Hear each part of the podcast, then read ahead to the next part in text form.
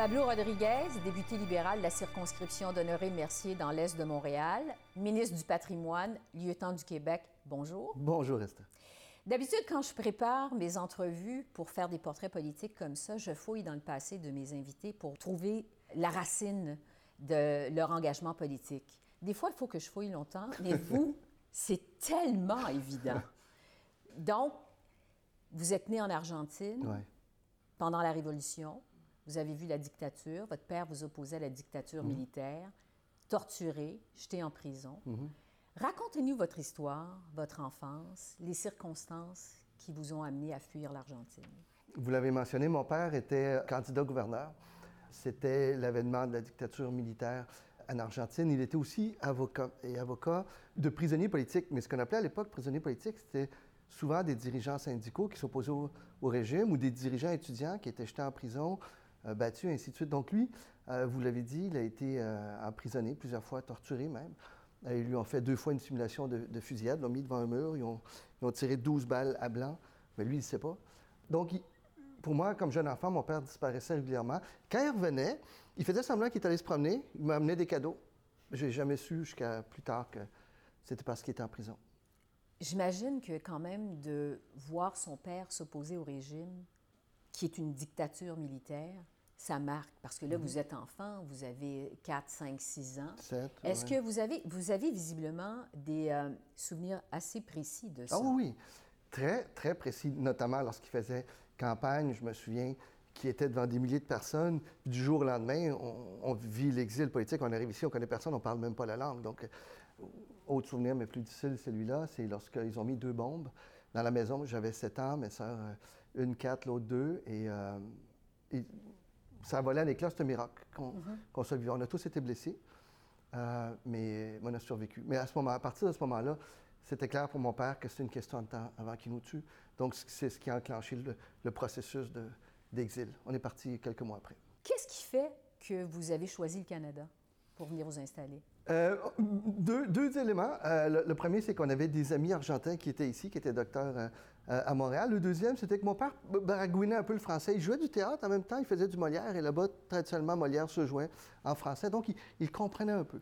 À ce moment-là, on avait différentes options, l'Espagne, le Mexique ou le Canada. Puis on est venu ici, puis je suis, je suis vraiment content du choix. Donc, c'est en 1976, je pense que vous êtes venu vous installer ici à Montréal? Un peu avant. Non, ben en fait, on a atterri à Montréal, on était dans le parc Extension, et là, on recommence notre vie. Il faut comprendre que tout ce qu'on avait là-bas, on, on l'a perdu. Ce qui fait en sorte qu'on allait au comptoir alimentaire, euh, on allait euh, à l'armée du salut pour s'habiller. Mon père nettoyait des maisons, allait faire du ménage dans les maisons autrement, et moi, j'allais l'aider. À ce moment-là, j'avais 8 ans. Et peu à peu, ils ont- lui et ma mère ont fait leur, leur- leur diplôme, leur équivalence jusqu'au doctorat. Euh, et ils ont été professeurs à l'Université de Sherbrooke pendant plusieurs années. Donc, vous avez vécu à Sherbrooke? Oui, j'ai grandi à Sherbrooke. Ouais. Je suis un petit gars de Sherbrooke, dit. OK. bon, parlez-nous de vos parents parce que ça a l'air des gens quand même assez courageux, Ouais. euh, exceptionnels. C'était quel genre de, d'homme votre père et votre mère? C'était quel Ben, genre de femme? Les deux sont, sont assez remarquables. Mon père, d'ailleurs, a 86 ans, il enseigne encore à l'université, il est au Mexique, il publie des livres, là, deux, trois livres par année. Ils vont mourir en travaillant. À l'époque et encore aujourd'hui, il me parlait toujours des valeurs de justice sociale, d'équité, de faire en sorte que les enfants n'aient pas à l'école le ventre vide. Euh, il était, à l'époque, très féministe. Il me parlait des droits des femmes, ce que ma mère faisait également. Et de son côté, ma mère était très impliquée avec les femmes immigrantes qui avaient à Sherbrooke. L'immigration, c'était pas la même chose à l'époque. Vous savez, à Noël, on- je savais jamais qui serait chez nous parce qu'on n'avait pas de famille. Donc, que nous. Et là, on invitait les quelques immigrants qui sont arrivés pendant l'année. Donc, il pouvait y avoir des gens d'un peu partout chez nous. Puis, on faisait la fête jusqu'à 2-3 heures du matin. Puis, on- sans savoir, euh, sans nécessairement connaître qui était là. Vous parlez de justice sociale, c'est des valeurs très importantes euh, qui vous ont été transmises par la famille, visiblement. Vous, vous avez fait euh, vos études en administration des affaires, je pense à l'Université de Oui. Sherbrooke. Par la suite, vous vous êtes impliqué dans des euh, organismes à vocation humanitaire. Vous avez été vice-président, entre autres, d'Oxfam Québec entre 2000 et 2004. Qu'est-ce que vous voulez accomplir à ce moment-là? Changer le monde. C'est encore ce que je veux faire aujourd'hui. Je dis toujours que la politique est une suite logique euh, de ce que j'ai essayé de faire en développement international. J'ai travaillé au un organisme qui s'appelait le Club deux tiers, donc je gérais des projets en Asie, en Afrique, en Amérique latine. Euh, par la suite, euh, on l'a fusionné, je suis devenu vice-président d'Oxfam.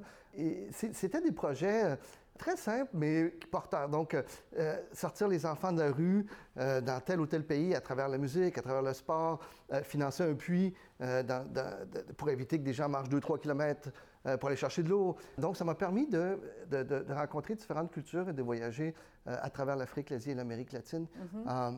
pour parce que je voulais changer le monde. Là, j'ai compris qu'on ne peut pas tout changer, mais qu'on peut changer certaines choses lorsqu'on s'y attelle, avec de l'effort. Et pour moi, la, politique était une suite logique, c'était dans le sang. Justement, c'est en 2004 que vous décidez de faire le saut en politique active. Pourquoi les libéraux? Pourquoi sous Paul Martin? Pourquoi dans Honoré Mercier?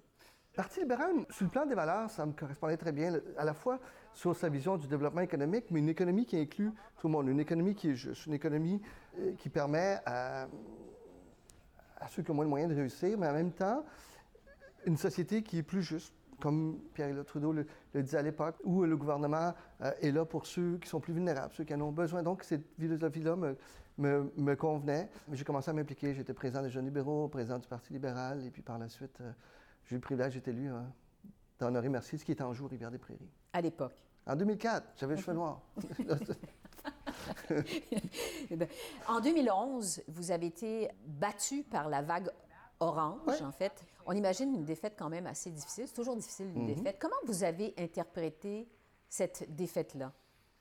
Je l'ai vécu avec beaucoup d'humilité. J'ai beaucoup appris. Je, je, dis toujours que j'ai appris plus de ma défaite que de toutes mes victoires. J'ai eu l'opportunité de gagner six élections. J'en ai perdu une. Euh, et à travers cette défaite-là, j'ai appris à me connaître mieux, j'ai appris à connaître mes limites, j'ai appris à voir comment je réagis face à la défaite et ainsi de suite. Je pense, j'espère du moins, être devenu une meilleure personne, très certainement un meilleur député. En 2015, vous décidez de vous représenter toujours dans la circonscription. Ah, j'ai décidé en 2011, le lendemain que j'ai perdu, je suis avec clair. Ah, c'était clair. et toujours dans la circonscription d'Honoré Mercier, qui vous avait pourtant rejeté en 2011. Pourquoi ben, Honoré Mercier? Parlez-nous de votre circonscription. Ben, parce que je, connais tout le monde. Je, travaille depuis tellement longtemps euh, dans le coin avec les organismes.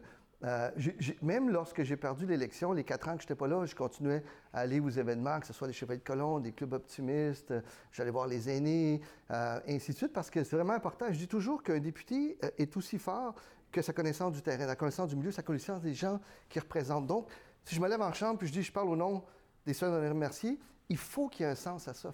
Il faut arrêter de parler d'immigration comme un chef ou quoi que ce soit comme ça.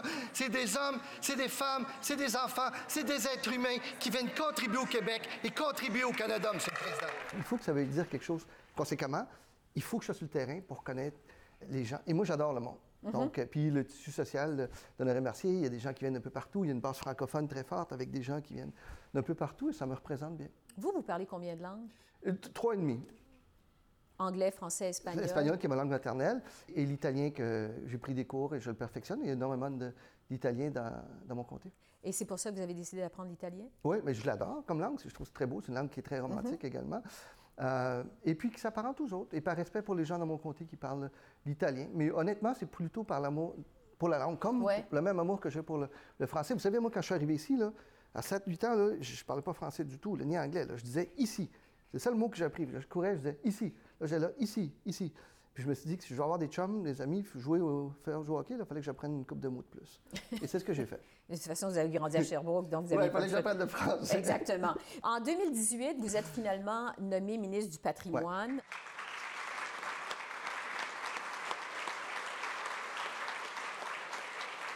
Un an plus tard, après l'élection 2019, vous êtes j'ai été nommé après l'élection de, 2019 leader mhm. du gouvernement et lieutenant du Québec. C'est ça.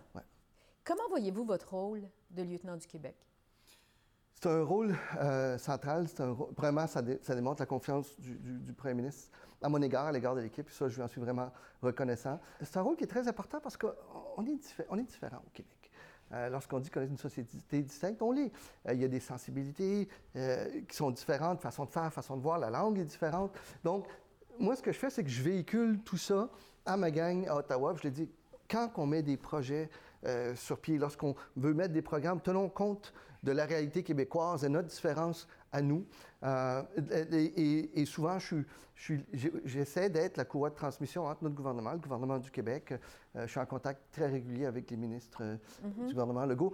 Et, en d'autres mots, je m'assure que lorsqu'on prend des décisions au cabinet, que le Québec ne soit jamais dans l'angle mort, qu'on ne prenne jamais une décision sans avoir tenu compte du Québec. OK, c'est votre rôle, c'est comme ça que vous le voyez. En, en partie, oui. Bon, Et veux, vous, porte-parole également. je veux vous entendre sur les élections au Québec qui ont eu lieu euh, récemment, qui ont reporté au pouvoir par une forte majorité le gouvernement de François Legault, 90 sièges sur 125 à l'Assemblée nationale, mais par une proportion de 41% du vote populaire. On sait que le gouvernement de François Legault est nationaliste et autonomiste.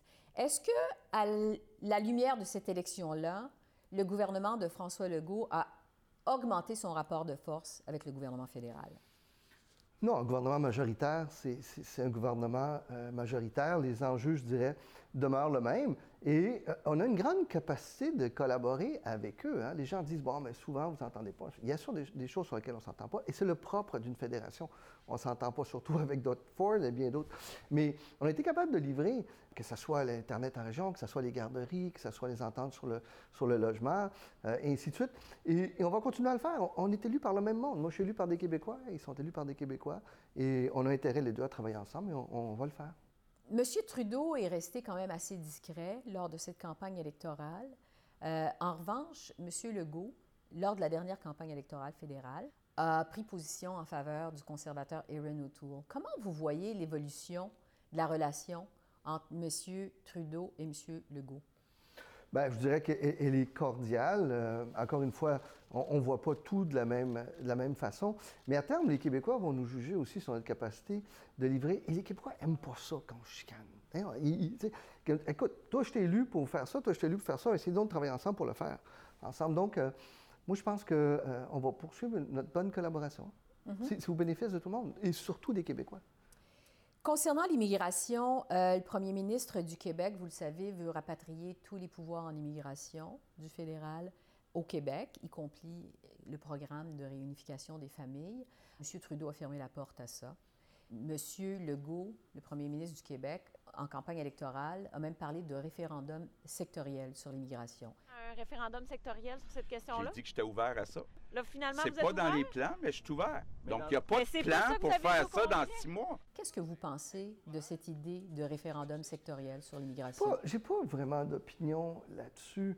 Québec dispose actuellement déjà de tous les pouvoirs. Vous savez, si vous donniez aux autres provinces l'entente que le Québécois, il prendrait de suite. là. Et je ne suis pas sûr que Québec voudrait rouvrir l'entente pour négocier ça parce que l'ensemble des autres provinces vont dire Hey, on veut la même chose. Vous savez, euh, l'entente actuelle permet à Québec d'aller chercher son poids démographique, donc 23% plus un 5% Ce qui veut dire 28% de tous les immigrants qui arrivent au Canada pour aller Québec pour aller les chercher. Il va chercher à peu près 13% Ce qui fait en sorte qu'il y a à peu près 60 000, 70 000 immigrants de plus que Québec pourrait chercher. Tous ces francophones. Il a déjà cette capacité-là. Alors, s'il veut le faire, euh, il y a la possibilité. Il n'y a pas besoin de plus de pouvoir euh, pour ça, selon ce que vous nous dites. Mais là, il, les- il- il les, a- il les a totalement. Et la question de la réunification familiale, c'est souvent des conjoints. Alors, qu'est-ce que Québec ou une autre province ferait différemment que nous?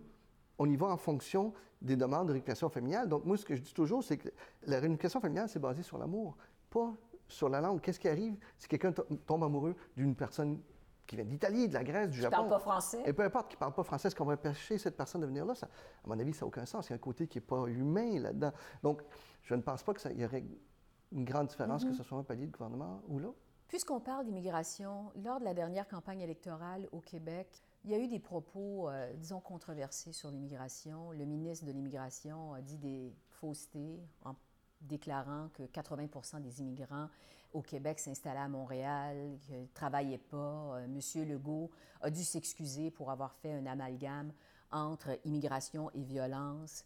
Il a même dit que recevoir plus d'immigrants serait suicidaire pour le Québec. Si on augmentait le nombre d'immigrants alors que le français est en déclin, ben ça serait un peu suicidaire pour le français. Donc, euh, moi, je pense que euh, tout le monde comprend ce que ça veut dire. là. Vous avez dit que ça vous avait profondément blessé. Je dénote avec beaucoup de tristesse qu'il y a une partie d'un discours du vous et le nous. Alors que lorsque quelqu'un arrive ici, seul ou avec sa famille, qu'il soit réfugié ou quoi que ce soit, à partir du moment qu'il est ici, qu'il est au Québec, il fait partie du nous. Il fait partie du nous comme l'ensemble de la société. Qu'est-ce qui vous a blessé? Oui, ça, euh, ça a été- sur le plan personnel, ça a été difficile parce que je vous le mentionnais tantôt, je ne peux pas faire fi de qui je suis. Ma propre histoire est celle de ma famille. Et lorsque je disais un peu plus tôt qu'on est arrivé ici en ayant tout perdu en Argentine, qu'on ne parlait pas la langue, que mon père faisait du ménage à la maison, j'allais l'aider, qu'il étudiait le soir, qu'il avait fait jusqu'à son doctorat pour enseigner à l'Université de Sherbrooke. Moi, je vois ça comme quelque chose d'extrêmement positif. Et la très grande majorité des immigrants suivent ce modèle-là. C'est-à-dire lorsqu'on vient ici, ce n'est pas, pas pour profiter du système, c'est pour s'intégrer, c'est pour offrir un meilleur avenir à nos enfants, à nos petits-enfants. C'est le souhait de tout le monde, tant des gens qui sont ici que des gens d'ailleurs. Donc, lorsque l'on met en opposition les immigrants et les autres, il y, a quelque chose qui me rend très mal à l'aise parce qu'il y a comme le nous et le vous. Et, je disais, je posais la question, quand est-ce qu'un être humain cesse euh, d'être un immigrant pour finalement devenir un Québécois? Mm-hmm. Je pense que lorsqu'on habite ici, lorsqu'on contribue à la société, on est québécois, point. Pensez-vous qu'il va y avoir des ponts à rebâtir avec les communautés culturelles pour le gouvernement du Québec au terme de cette élection-là? Euh, oui. À la lumière de ce que j'ai vu dans les dernières semaines, parce que j'ai été approché par beaucoup de dirigeants de différentes communautés cette semaine encore, j'ai passé beaucoup de temps euh, avec des gens de la communauté haïtienne. Il y a des blessures. Mais euh, moi, je demeure optimiste. J'ai entendu le discours de M. Legault euh, suite euh, à sa victoire, la main tendue, et je suis confiant qu'on va pouvoir avancer comme société. Il a voulu effectivement se faire rassembleur au moment de son discours de victoire. Est-ce que vous, Pablo Rodriguez, vous avez déjà vécu l'exclusion au Québec? Au début, lorsque je ne parlais pas la langue, oui, de par mes origines aussi c'est une autre période. Moi, quand je suis arrivé ici, ça fait très longtemps, ça fait plus de 40 ans, donc euh, il n'y avait pas autant d'immigrants, certainement pas à Sherbrooke. Mais en même temps, dire, les Québécois, on est extrêmement ouverts, ouverts sur le monde, généreux comme société. Est-ce qu'il y a des racistes? Il y en a ici, il y en a en Ontario, il y en a en Colombie-Britannique, il y en a partout. Mais est-ce que le Québec est une société raciste? Non. Est-ce que le Québec est une société accueillante, ouverte? Absolument. Mais il faut bâtir ce vivre ensemble-là et surtout, surtout, surtout, bâtir le nous et non pas cette dichotomie entre le nous et le vous. Ça, ça ne doit pas exister. Mhm. Vous dites, euh, est-ce que le Québec est une société raciste? Vous dites non. Non. Euh, est-ce que vous pensez que quand même il y a du racisme systémique au Québec parce que le gouvernement refuse de reconnaître ce phénomène? Qu'est-ce que vous en pensez? Oui, parce que euh, parfois, il y en a qui pensent que racisme systémique veut dire racisme systématique. Donc, il y en a partout. C'est pas ça du tout. Racisme systémique, c'est dans les systèmes pourquoi il y a un peu plus de profilage racial, pourquoi est-ce qu'il y a plus de Noirs, par exemple, qui conduisent une voiture qui se font arrêter, et ainsi de suite? Donc, dans le système, il y a quelque chose qui existe. On, pense à Joyce Echequan, qui, mm-hmm. le drame qu'elle a vécu, son décès dans des conditions horribles, et ainsi de suite. Donc, est-ce que ça existe? Oui, mais est-ce qu'on est capable de le combattre comme société? Absolument. En tant que ministre du patrimoine, vous êtes responsable de la réforme de la loi sur la radiodiffusion canadienne. La dernière réforme, on parle évidemment du fameux projet de loi C11, qui, au moment où on fait cette entrevue, le projet de loi est à l'étude au Sénat. Exact. La dernière grande réforme remonte à 1991. Oui. Quand on pense à tout ce qui s'est passé au cours des 30 dernières années, l'arrivée de l'Internet, mhm. l'évolution du numérique, mhm. l'arrivée des plateformes, est-ce que ça vous étonne, vous, que le Canada soit aussi en retard à avoir emboîté l'évolution numérique? Bien, que ça se reflète dans nos lois, absolument. Parce que dans la réalité, dans les faits, bon, on est là où sont les autres. C'est-à-dire qu'on prend un téléphone pour faire une vidéo, pour regarder un film, ça devient une télévision. On regarde de plus en plus les choses en streaming, la musique de la même manière, ainsi de suite. Mais dans nos lois, tout ça n'est pas tenu en compte. Il y a comme deux systèmes. Il y a un système pour la télévision traditionnelle, la radio traditionnelle, puis un autre pour les streamers. Et mon projet de loi, il est très simple. Il, mhm. demande simplement au Netflix, Disney, qu'on aime beaucoup, là, je, suis abonné à tout ça, on leur dit, vous venez chez nous, vous profitez du système, ben, vous allez aussi participer au système, donc vous allez contribuer euh, à l'essor de la culture québécoise et canadienne. Est-ce que vous êtes confiant qu'on va finir par y arriver? Oui, absolument. Oh oui, parce que c'est le gros bon sens. Il y a des gens qui ont essayé de faire peur, de dire Oh mon Dieu, ça va tout briser. Il y en a qui vont jusqu'à dire que ça va briser l'Internet et autre chose. Pas du mhm. tout. Ça demande simplement ce qu'on appelle les streamers, de contribuer à la culture canadienne. Oui, c'est ça. Parce qu'on sait que justement, il y a beaucoup d'opposition au projet de loi parce que les GAFA de ce monde, Google. Ben, il y a la position de la part du Parti conservateur. Le Bloc québécois, le Nouveau Parti démocratique, évidemment, le Parti libéral, tous en faveur. Parce que c'est vrai que les conservateurs s'y opposent oui, aussi. c'est les, les, seuls. bon, Récemment, justement, YouTube publiait un blog qui dénonçait le fait que le CRTC allait imposer du contenu canadien euh, sur les plateformes plutôt que du contenu choisi par les utilisateurs. Vous, vous avez reproché à YouTube d'agir en intimidateur. Êtes-vous confiant, donc, que le gouvernement va finir par être capable de faire contribuer les géants du Web oui, puis au on- contenu puis- canadien? Oui, puis je, discute avec Netflix, je discute avec Disney, je discute avec l'ensemble des, des- des- des- des grandes compagnies. Ils comprennent très bien l'objectif. Et ce qui va nous permettre d'y arriver, c'est que notre projet de loi est extrêmement flexible. Alors, on, on reconnaît que le modèle d'affaires de tous et chacun d'entre eux est, différent. Netflix n'a pas le même modèle d'affaires que Disney. Mais C11 prévoit ça. C11 prévoit que si Netflix veut contribuer d'une telle façon et Disney d'une autre, mais ça va être possible à travers C11. Et je pense qu'ils le comprennent et, ils sont de plus en plus à l'aise. Il n'y a, que YouTube actuellement. Je n'ai pas beaucoup aimé la sortie de YouTube qui était juste en anglais en passant, en s'adressant aux Canadiens, mais qui viennent nous dire, essayer de nous faire peur. Donc, un géant, parce qu'il a l'argent, parce qu'il a des avocats, puis parce qu'il est puissant, venir nous faire la morale aux Canadiens, ça, j'ai pas aimé ça. Vous êtes ministre du patrimoine, mais c'est une autre ministre, Ginette Petitpas-Taylor, qui est responsable de la modernisation de la loi sur les langues officielles. Pour le bénéfice des gens qui nous écoutent, comment ça fonctionne? Bien, patrimoine est un mystère qui est énorme et certains euh, des volets de patrimoine sont gérés par d'autres ministres. Par exemple, sport, qui est à l'intérieur de patrimoine, est géré par Pascal Saint-Onge. Langue officielle, par Jeannette Petitpas-Taylor, euh, le volet plus inclusion, multiculturalisme, euh, mené par le ministre Hussein. Donc, Mme Petitpas-Taylor travaille actuellement pour moderniser la loi sur les langues officielles. C'est une modernisation qui, qui est nécessaire.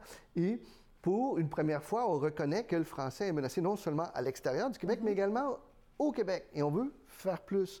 Et, et ce qu'on essaie de faire plus à travers... Parce qu'on oublie souvent qu'il faut renforcer le français ici, mais aussi ailleurs. Il y a des gens qui se battent de façon quotidienne à Saskatchewan, à Colombie-Britannique, à l'Ontario, pour maintenir le français. Et on doit être là pour les appuyer, comme au Québec aussi. Bon, je vais justement vous entendre sur la loi 96 du Québec qui renforçait la protection du français sur le territoire. M. Trudeau a dit qu'il y avait des préoccupations par rapport à 96, mais il refuse de dire si vraiment votre gouvernement va contester la loi si jamais ça monte jusqu'en Cour suprême. Le gouvernement euh, libéral, euh, nous allons toujours être là pour protéger les minorités euh, à travers le pays, que ce soit des minorités linguistiques francophones hors Québec ou euh, la minorité linguistique anglophone à l'intérieur du Québec. Quelles sont les préoccupations de votre gouvernement par rapport à la loi 96 du Québec?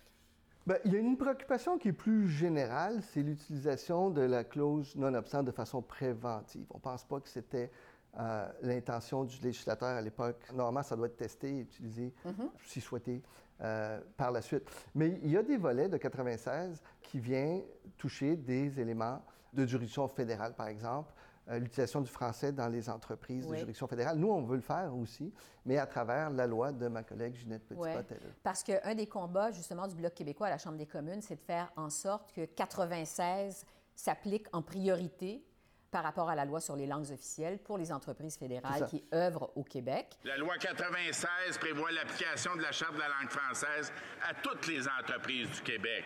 La loi C13, entre autres, donne le droit aux entreprises de s'assujettir volontairement à la Charte de la langue française. La ministre connaît pourtant la différence entre être obligé d'utiliser le français et pouvoir choisir l'anglais ou le français au travail. Mais c'est des entreprises qui sont sous notre juridiction. Alors, on dit on va le faire. On va le faire nous-mêmes, à notre façon, avec notre projet de loi.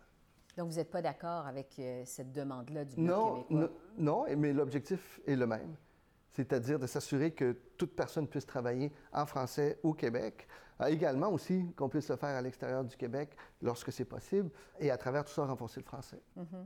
Je reviens à la question que je vous ai posée euh, sur la modernisation de la loi sur la radiodiffusion.